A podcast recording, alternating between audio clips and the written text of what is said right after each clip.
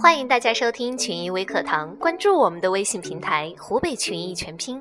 现在许多的企业家非常的辛苦，公司的工作一刻也离不开，因为老板在场，员工表现的就积极，他们的服务也会比较热情。但一旦老板离开了，问题也就来了。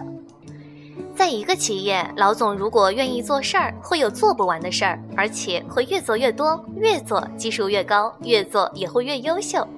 老总懂得多是好事儿，但做的小事儿越多，未必是好事儿。员工得不到成长和锻炼，不利于企业的长久健康发展。企业家应该站在更深的层次去发现和解决问题，研究和管理问题，研究品牌战略的问题。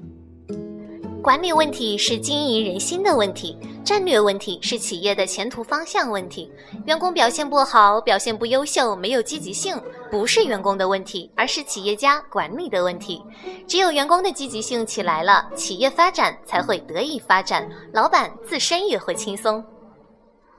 湖北群益实现积分制管理以后，给每一位管理人员下达了扣分和奖分的任务，当然也给了职务工资。而且还特别规定，干部在规定时间内未完成扣分任务的，所欠缺的部分就要从管理人员的分数中扣除。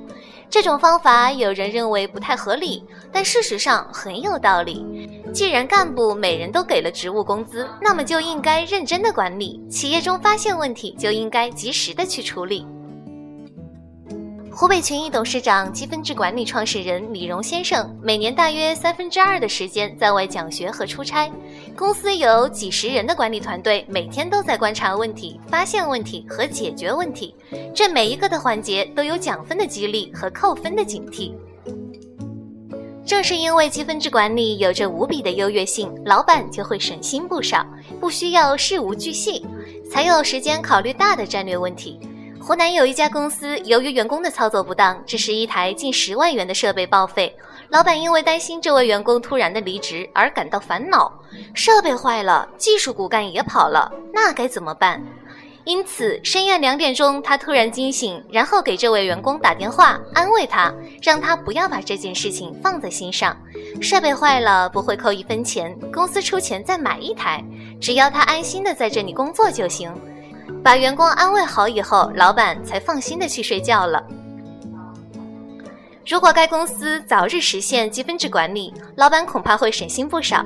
员工的所有违规行为都可以通过扣分得到处理，因为只扣分不影响员工的工资，不会产生后患，员工当然能够欣然接受，还能感受到公司人性化的一面。在我们湖北群益，几乎很少见到老板批评员工的行为。员工在群艺就像在家的感觉一样，老板也能身心快乐。好了，以上就是今天给大家的分享。有什么想法，可以在节目下面留言和小编互动。欢迎关注我们的微信公众号“湖北群艺”。我们明天同一时间再见。